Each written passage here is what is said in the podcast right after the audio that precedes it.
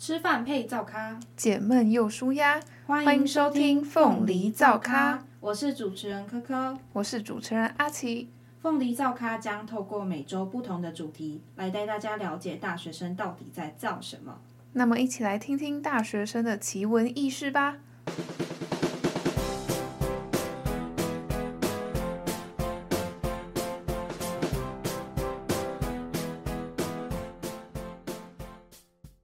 受够高中每天三点一线的生活了，天天重复过一样的日子，真的好无聊哦。等考上大学之后，我要尽情的玩。唉，是谁说上大学就可以任你玩四年的？大学虽然比较自由，但相对要承担的责任和义务也更高。例如自己的生活作息、对于课业的安排等等，都是我们在上大学之后会遇到的。我不想面对啊！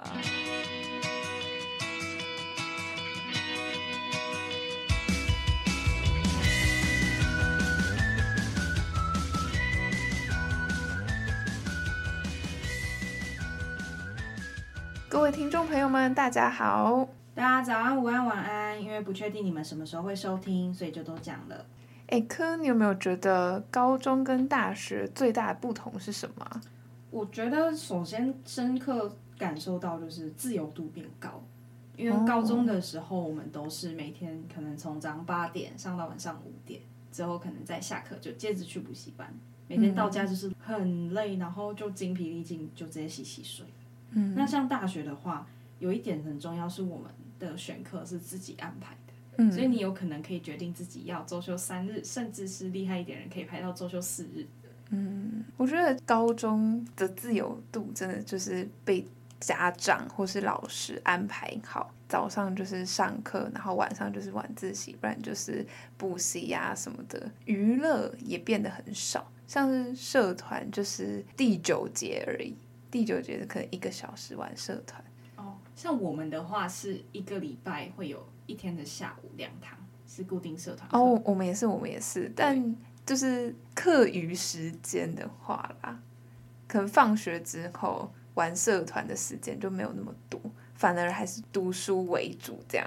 对，那像高中的话，你讲到不管是社团还是我们在班上，其实我们能够认识到的朋友好像就只有那些。那像大学的话，我们可能不只是从我们本科系的人开始认识，可能之后到外系呀、啊，还有社团，到甚至是最后去外校会有联谊或一些活动。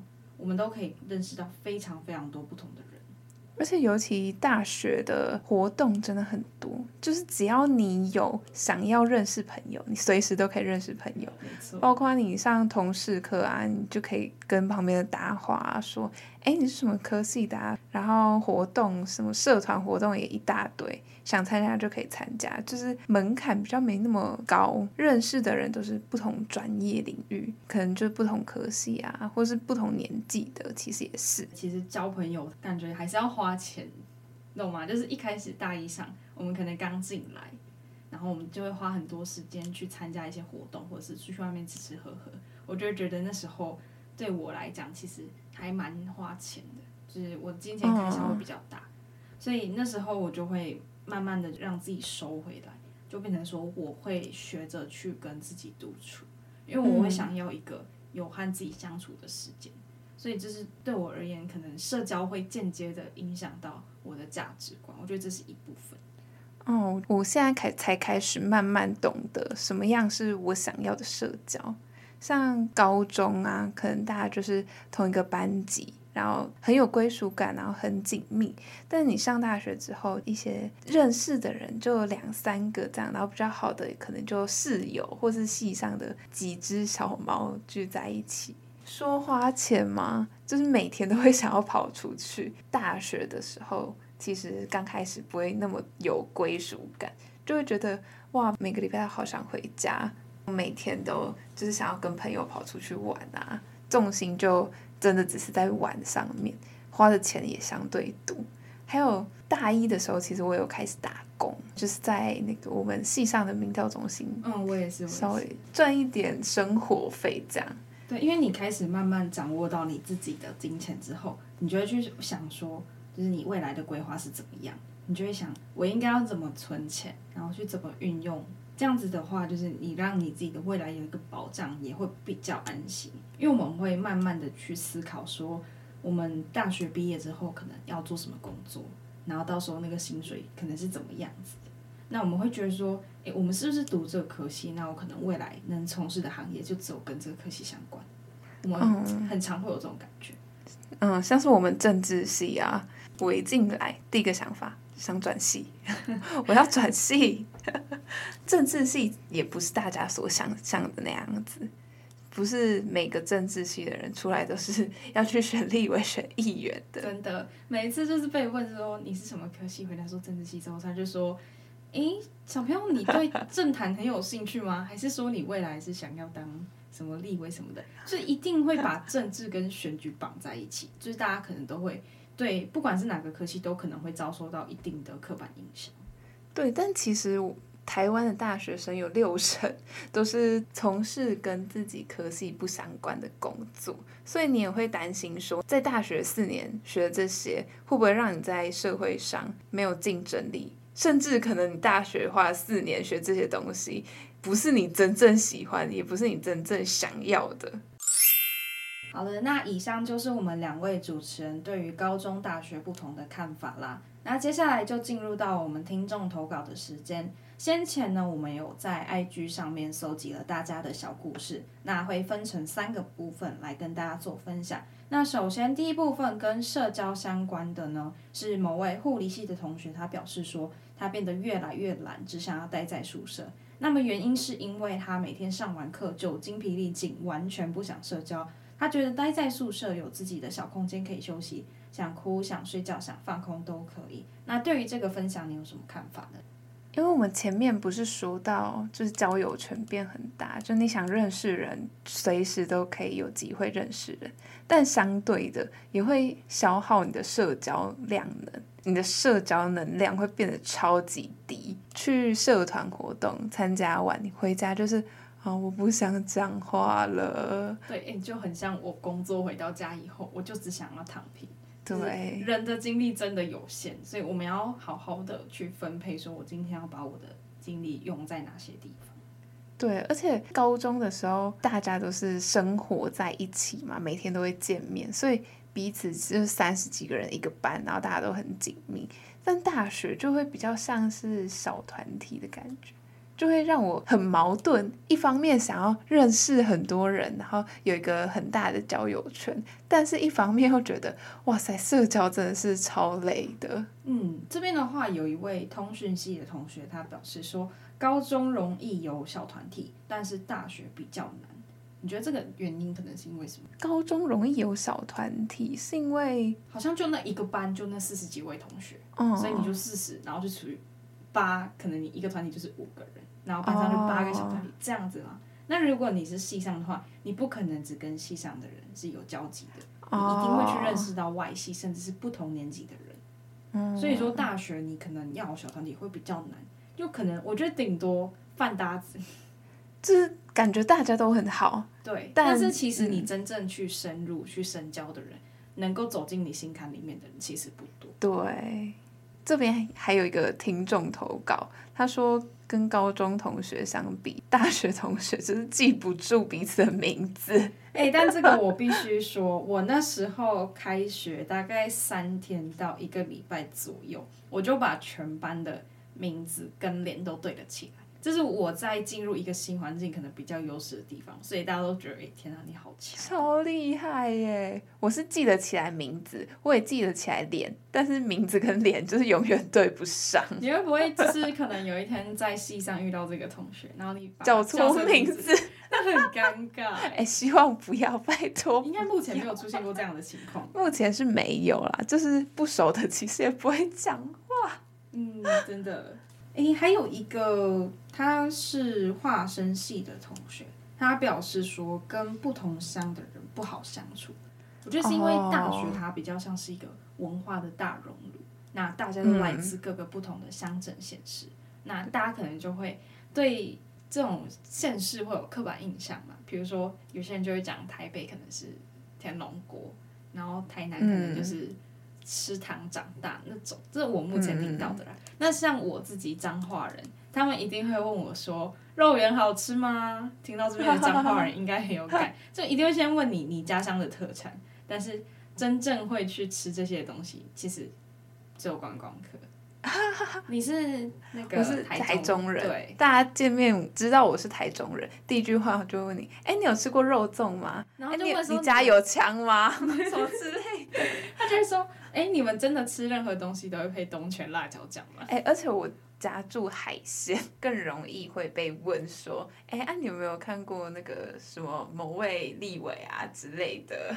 接下来是来自另一位朋友的投稿，他说：“跟班导的互动其实差很多。大家知道，其实大学也有班导这件事情吗？” 有，真的有，而且好像还是两位，对不对？对对对，但如果没有修他们的课的话，就只会在导生剧上面看到。你可能一学期就见那么一次面，而且还是去蹭饭的。对，就省一顿午餐钱这样。没错。像高中班导啊，都会关心我们的课业啊，甚至心理状态，嗯、就透过周记啊什么的，就会知道你最近过得好不好啊等等。但是大学班导可能你要签假单，对，就只有这个用。然后什么签预警通知书，对，就是如果被记预警的话，可能要因应学校的要求，然后去找老师谈话一下。这样子。对，诶，说到预警通知，我们就可以来聊聊课业。大学课业跟高中课业其实也是很不一样，就是衔接到我们前面讲过的，嗯、高中课业你就只需要按部就班。对，高中的生活还有我们的读书方式比较像是教育部还有我们整个社会都已经帮你把一整条道路给铺好了，那你需要做的就只有在这条上道路上面稳稳的前进，然后朝着一个目标，然后那个目标就是。考上好的大学，对，这同时也是一位听众投稿的，就是他觉得大学要自己选课啊，也没有人会逼你读书，就自由度很多，所以你要安排自己读书的时间。时间管理变成说是我们每个人都必须要面对的课题。来自某位厌世的法律系同学的说辞，他说期中考跟期末考的范围比学测范围还要广。我觉得这可能有原因诶，他们法律系要背的那种专业啊，对，是不是东西比较多？对，那像有的时候我们必修课可能一学期会有五堂，然后我们再去选个三到四堂的通识课，加起来你可能一学期会最多最多修到十二到十三堂课嘛。对，那扣除两到三堂凉课，可能是做报告，然后跟出席就好，你最多最多一个学期你的期中、期末可能是要考到。八个科目的啊，oh, 对。那你想想，八个科目，然后我们又不像高中那样可以拆成三次段考，大学是只有期末跟期中哦，然后它的范围又变得更多，你的科目也变得更多。诶，但其实有一些小作业跟报告，它是会分散在每个月去让教授指派给我们的，所以我们可能一项小任务完成的时间可能会有两个礼拜，甚至是一个月。那这时候就会有拖延症发作的问题。嗯、对，就其实这件事情会让我 拖延症越来越严重，也是这也是跟高中比较不一样的地方，就是拖延症越来越严重。像是这边有一位听众朋友投稿，就是高中作业啊，就是可以双 双迟交。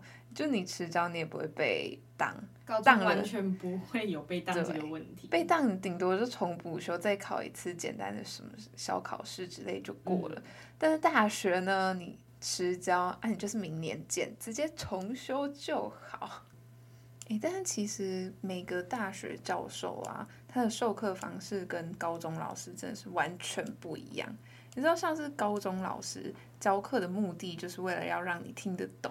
然后一定会讲到你懂为止，但大学教授就是上课，虽然他很认真上课，但有听没有懂，而且有的时候他会很善用助教这个东西。像我我同学他是当助教的，嗯、然后他教授就会分配给他很多事情，那可能教授他要做的就做上课，然后像点名啊、出席啊、分组啊，然后还有作业批改，啊、全部都是给助教用诶。然后就助教领一个月那个很少的薪水，但是却要做相当于一个大学教授要做的事情。我觉得这个是要当 TA 的人可能要稍微注意一下，要慎选你那堂课的教授。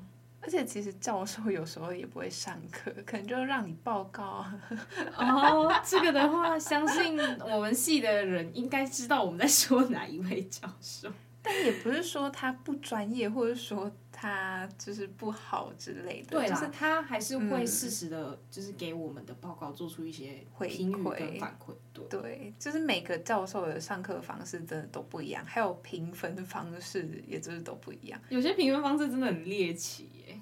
对，就是有些教授就表明了，你可以不用来上课，嗯、出席就是零趴。但是为什么那一堂课呢，还是有 这么多人到那边上课呢？因为你不听真的不行。对，你不听就是不会过。没错，你可以自己读啊，但是教授就不会考课本的内容，他会考他讲的。所以像这种课，你就只能可能要甚至是去上课录音。然后你再回去反复听，你才有办法去理解说大授，哎、嗯，大授是 教授啦，你才可以去知道说教授他今天到底讲了哪些东西。对，而且说到这个啊，这边也有听众投稿，就是上课做笔记的方式，高中、大学大不同。高中你知道带着书啊，然后笔记本啊、铅笔盒啊什么的去上课，但大学你只要带笔电、带平板，随便一个什么三 C 产品就去上课了。对，你就手机录音，然后可能平板看原文书，因为我们现在很多书它其实都蛮贵的，对，我们都会有一些旁门左道，然后可能去拿到一些电子版啊。对，但电子版还有一个很重要的，为什么要拿到电子版？因为原文，如果你用平板读的话，你可以直接全取翻译。没错，然后你平常就有在这样，对不 对？对呀，那必须吧。这个真的很方便的，你都花钱买了那台机器了，你不拿来，不拿它来用用点什么，好像有点可惜。对啊，而且其实我那时候大一刚刚开学的时候，我一直在犹豫。到底平板跟笔电要买哪一个？因为我觉得先不要两种都买，没这么多钱。对，首先金钱是第一个考量了。嗯，那时候我选择只买，就是先买笔电，因为笔电还是比较偏实用一点嘛。我觉得笔电它的功能比较齐全，因为它相当于就是一台缩小版的电脑。哦，对啊。对，但是平板的话，像解压缩这件事情。是不是平板就做不到？所以我觉得平板它的优点就是方便啦，好携带啦。我是上大二之后，就是大二最近开学嘛，就是下重金买了一台平板，真的文本太多了。平板就是一种阅读器，你可以在那些电子文本上面啊画重点啊什么的。不然以前我其实我都是直接印出来，就蛮浪费纸的。好的，那再来要进入到我们投稿最后一部分，是有关于待人处事的方法。那有一位传播系的同学，他表示说，他觉得大学其实没有一定的标准答案，做什么事都很看直觉和谋略。我觉得这可以扣回我们前面讲到的主题，除了我们上课时间之外，其他的时间其实你要自己安排事情嘛，没有你一定要去做什么。或是你一定要做什么，你大学生活才会有意义。大家选择都不同，像有可能有些人可能选择休息，回去宿舍睡觉，因为他觉得休息可以让他接下来做事更有精神啊等等。但我自己的话，我就是选择把它放在社团上面。现阶段大二来讲吧。把它放在社团啊，现在录 podcast，还有工作上面，还有其他一些有的没的社交。因为我觉得我现在经过大一啊，一直到现在，我已经知道我要的社交是什么了，所以我就会选择把这些时间花在社交上面。嗯，像就是我觉得大学它其实就是一个不断在探索跟尝试的过程。嗯，所以说你今天如果可以找到一个志同道合的朋友，那么他愿意跟你一起去疯，然后一起去做你们都想尝试的事情，那我觉得这样子会是一个很好的一个相处方式。那你们今天呢，有话题，然后你们可以一起互相扶持，然后共同督促对方，然后激励对方，然后你们两个是共同进步，然后一起成长的。我觉得这样来讲，会是一个让你的大学生活变得更多彩多姿的。就像我们两个一样啊！你这样突然告白，啊、好害羞哦。好吧，其实就是时间管理很重要啦。我觉得今天的小结论呢，我们来做个小结论，就是我觉得时间管理真的蛮重要的。像我现在就是。呃，我们要先有时间才能时间管理嘛，所以我就是 努力挤出时间来管理。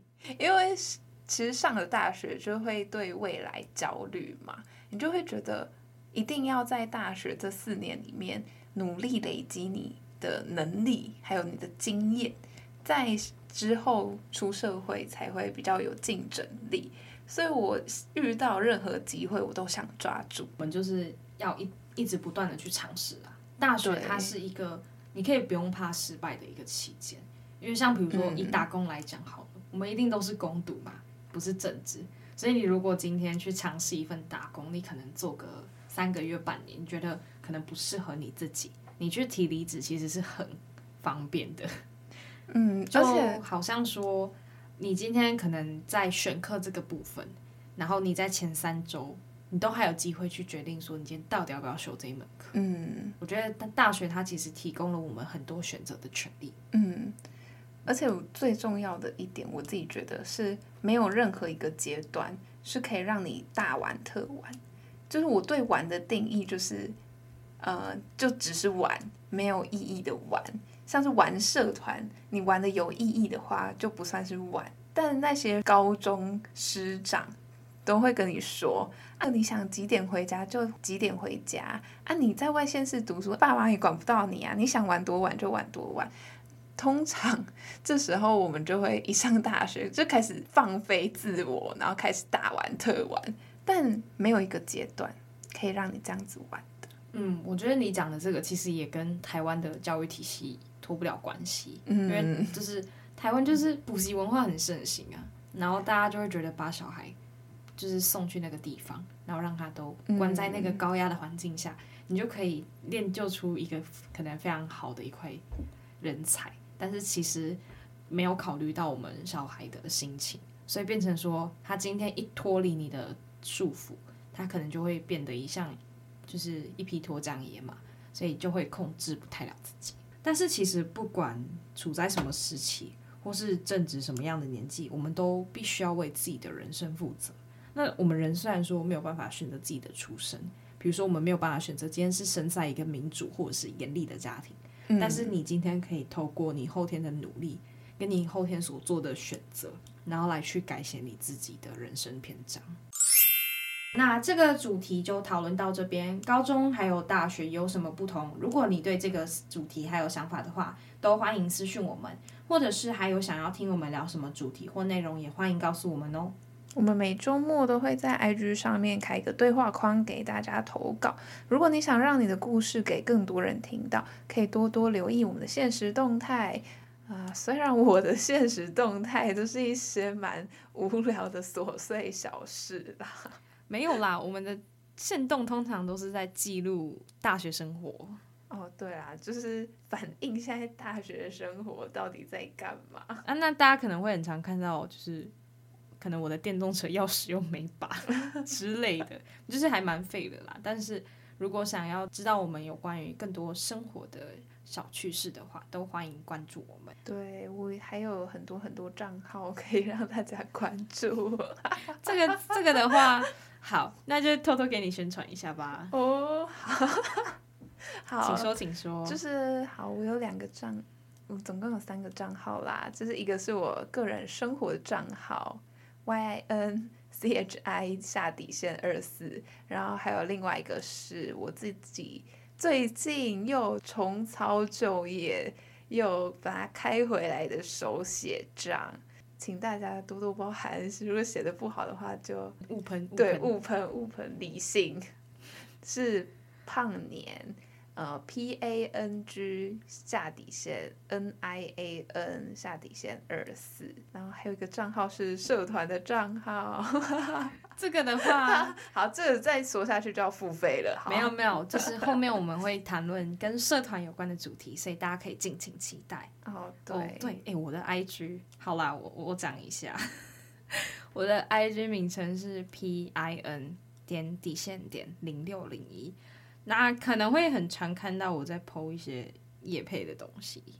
好了，这是一个就是打工的方式啊。如果大家之后有兴趣，也可以再私讯问我。那我们之后也会跟大家讨论，就是有关于打工的话题。那么也是一样，敬请期待哦。吃饭配灶咖，解闷又舒压。下周同一时间，凤梨灶咖，我们不见不散。拜拜。